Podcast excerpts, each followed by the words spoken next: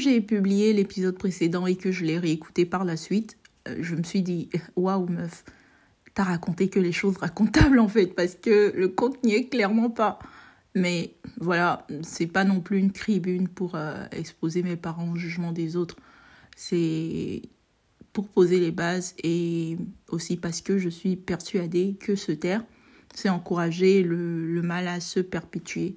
Avec le recul aujourd'hui, même si je les tiens à distance, pour préserver mon bien-être, je me dis qu'ils ont fait ce qu'ils ont pu avec les moyens qu'ils avaient. Je n'essaie pas de leur trouver des excuses. En tout cas, je n'essaie plus de le faire parce que pendant des années, j'ai voulu trouver des raisons qui justifiaient leurs actes, mais en vrai, il n'y en a pas. Il faut prendre la réalité comme elle est.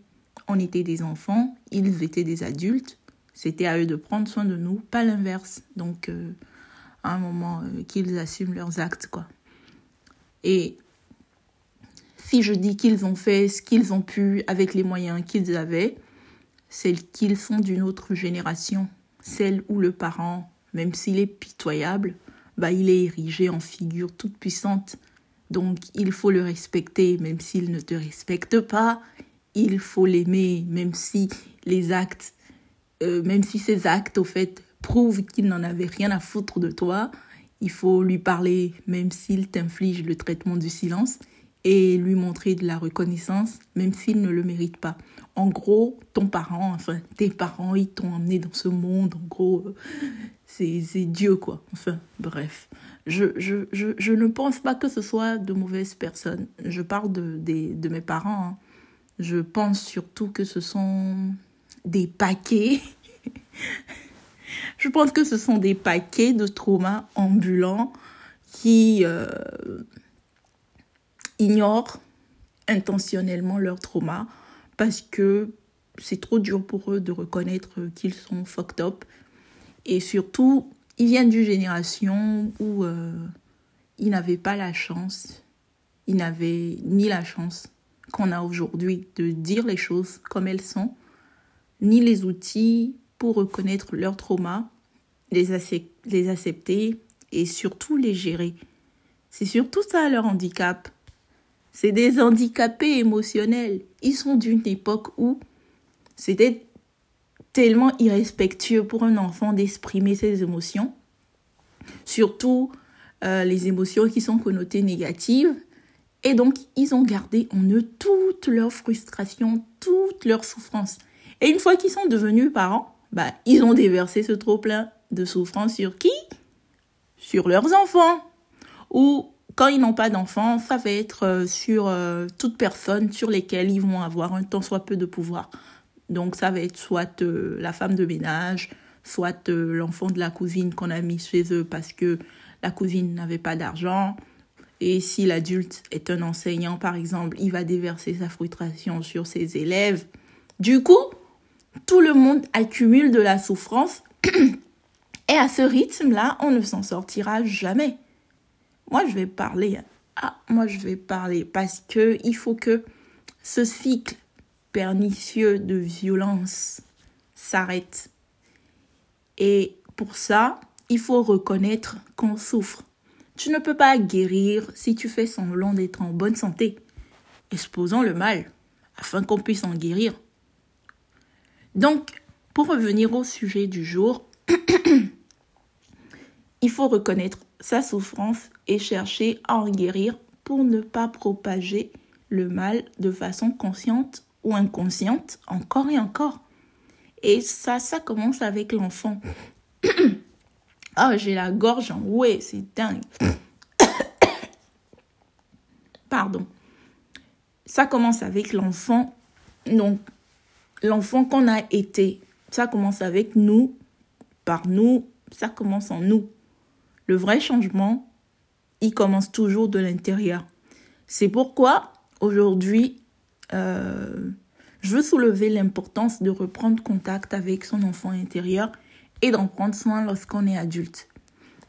J'aimerais expliquer comment guérir cet enfant intérieur afin qu'on soit capable d'aller au-devant et au-delà de nos traumas et qu'on puisse surmonter les obstacles qui nous empêchent d'exploiter pleinement notre potentiel et de devenir les belles personnes qu'on est censé être en vrai. Tout d'abord, l'enfant intérieur, c'est quoi? Ben, L'enfant intérieur, c'est, on va dire que c'est notre, c'est notre état d'innocence originelle. Vous savez, l'enfant espiègle, curieux, sensible qu'on a été. L'enfant intérieur n'est pas à voir comme un état de nous où on était puéril et immature, non. Il faut le voir sous l'aspect où on voyait le monde avec émerveillement, curiosité et insouciance. Parce qu'en vrai, c'est là où réside toute la force de l'enfant et de notre enfant intérieur. Sauf que notre enfant intérieur, il est tellement sensible qu'il peut être facilement affecté par les événements extérieurs, surtout lorsqu'il évolue ou qu'il a évolué dans un environnement où il a été exposé à de la violence ou à de la douleur. L'enfant intérieur, c'est donc la partie de nous qui a été formée par les expériences qu'on a vécues dans notre enfance et qui va avoir une influence considérable sur la façon dont on va se comporter une fois qu'on sera sorti de l'enfance ou qu'on deviendra adulte. Si, quand on adopte un comportement nuisible pour nous-mêmes, quand on se sabote constamment avec un discours tout le temps négatif, ou quand on réagit impulsivement à, des situations qu'on ne maîtrise pas, par de la colère, de la violence, de la fuite, de la frustration, qu'on ressent de la jalousie ou de la peur, il s'agit très certainement de signes qui montrent qu'on a en nous un enfant intérieur blessé et ou en colère.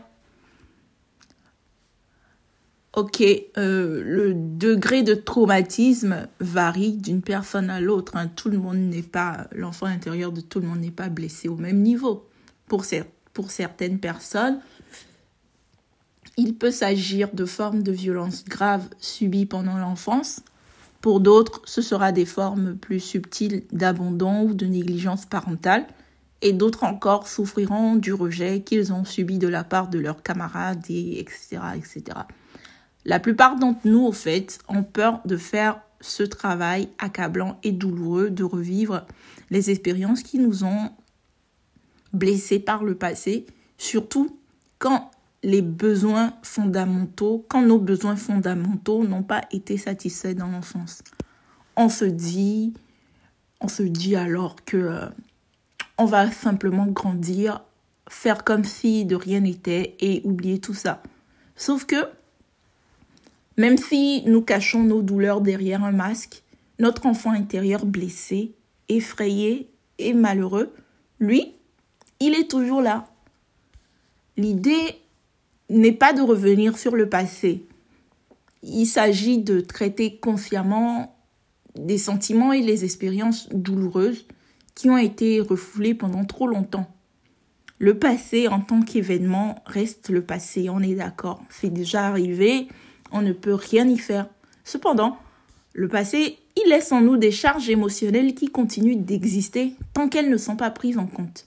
Tant qu'on n'acceptera pas que le passé a imprimé dans notre corps émotionnel des conditions énergétiques qui nous poussent à agir de manière autodestructrice ou nuisible pour les autres, nous passerons notre temps à répéter les mêmes conneries et à faire des choix de merde, des choix qui, en somme, vont vont nous empêcher d'avoir une vie heureuse ou épanouie. C'est pour ça que pour accéder à la joie, à la liberté et à la créativité que seul notre enfant intérieur, enfin, que notre enfant intérieur est le seul à, à détenir la clé, il est important de reconnaître les expériences douloureuses que cet enfant intérieur a vécues et de le soigner. Pour ce faire, la première étape pour guérir notre enfant intérieur est de lui donner l'attention et de lui témoigner de l'amour. Cet amour, oui, qu'on a en nous et qu'on donne aux autres, dès qu'ils nous montrent un tout petit peu d'attention, bah il faudrait qu'on se le donne d'abord. Et c'est pas pour rien qu'il est dit que la charité bien, bien ordonnée commence par soi-même. Hein. L'attention qu'on va porter à l'égard de notre propre âme, de notre propre enfant intérieur et de tout ce qui fait notre beauté en somme. Et quand tu arrives à ça, c'est le Graal. Hein. Une fois que tu as toute ta propre attention et que tu ne dépends plus de l'attention des autres, c'est un autre niveau, c'est un autre niveau, tu deviens indestructible, c'est trop bien. C'est je sais pas, je sais pas comment dire ça mais ne plus dépendre de de ce que les gens de ce que les gens pensent de vous, de ce que les gens vont dire, tout ça, c'est un autre niveau de désactiver. Et euh, ça, cette attention-là, il faut se le donner. Il faut faire en sorte que notre enfant intérieur sache qu'on l'aime. Donc, il faudrait qu'on se préoccupe de lui, qu'on se préoccupe de nous, ceci dit. Et en plus de ça, il faut prêter l'oreille à tout ce qu'il a à nous dire. Il ne faut pas essayer de nier ce qu'il exprime. Il est important d'entrer en contact avec nos sentiments, nos peurs et les sensations qui surgissent lorsqu'on se retrouve dans une situation inconfortable. Parce que c'est là où ça se voit si votre enfant intérieur est en colère ou s'il est en paix. En vrai, les émotions ne sont pas aussi terribles qu'on le croit. Hein. Même la colère, la peur, la honte, la jalousie tout ça, c'est rien. C'est pas que c'est rien, mais ils n'ont pas autant d'importance. Genre, ils, ils ne sont pas aussi flippants qu'on les, les imagine en vrai. Ce n'est que des messagers. Ils sont juste là pour passer une info et tout le reste, c'est à nous de le gérer. Sauf que lorsqu'on n'est pas conscient que nos actes, que nos réactions, en fait, par rapport à ces émotions, ne sont que le reflet ou les réponses de nos traumas de nos propres insécurités, on considère ces émotions comme une fin en soi et puis on va se cataloguer par rapport à l'émotion la, la, plus, la plus qu'on ressent le plus. Du coup, on va se transformer en super connard ou en super connasse, jamais capable de se remettre en question. Donc du coup, on va s'enfermer dans des mécanismes autodestructeurs et nuisibles pour les autres une fois de plus, parce qu'on refuse d'être vulnérable et de reconnaître qu'on a souffert. Cependant, quand on a appris à s'aimer avec nos insécurités, qu'on a appris à en reconnaître les causes, on est capable de faire la paix avec soi-même, de pardonner aux autres parce qu'ils ne savent pas ce qu'ils font, et euh, de prendre la responsabilité entière de notre vie et de se débarrasser de ces énergies-là qui nous empêchaient d'aller de l'avant. Après, il faut pas se mentir, tout ce travail de reconnaissance, d'attention, d'amour envers soi-même demande du temps. Il faut faire preuve de patience envers notre enfant intérieur pour guérir. Ça ne se fait pas en un claquement de doigts comme ça, surtout euh, quand on ne vous l'a pas appris ce qui est le cas de la plupart d'entre nous. Et l'apprentissage implique de faire des erreurs. Les erreurs font partie du processus naturel de l'apprentissage. Si vous n'êtes pas satisfait de votre vie actuellement ou que vous avez commis des erreurs de parcours ou que vous êtes en colère et frustré contre vous-même, sachez que les erreurs font partie du processus naturel de l'apprentissage le mieux à faire est de les reconnaître, de les accepter au lieu de les porter comme des fardeaux et de s'entraîner à être plus patient et beaucoup plus bienveillant avec nous-mêmes. J'ai j'en parle comme ça mais ça fait 11 ans que j'ai commencé ce travail personnel de mon côté c'est-à-dire deux ans après être partie de la maison suite à la lecture d'un livre. Les livres, les livres m'ont sauvé la vie.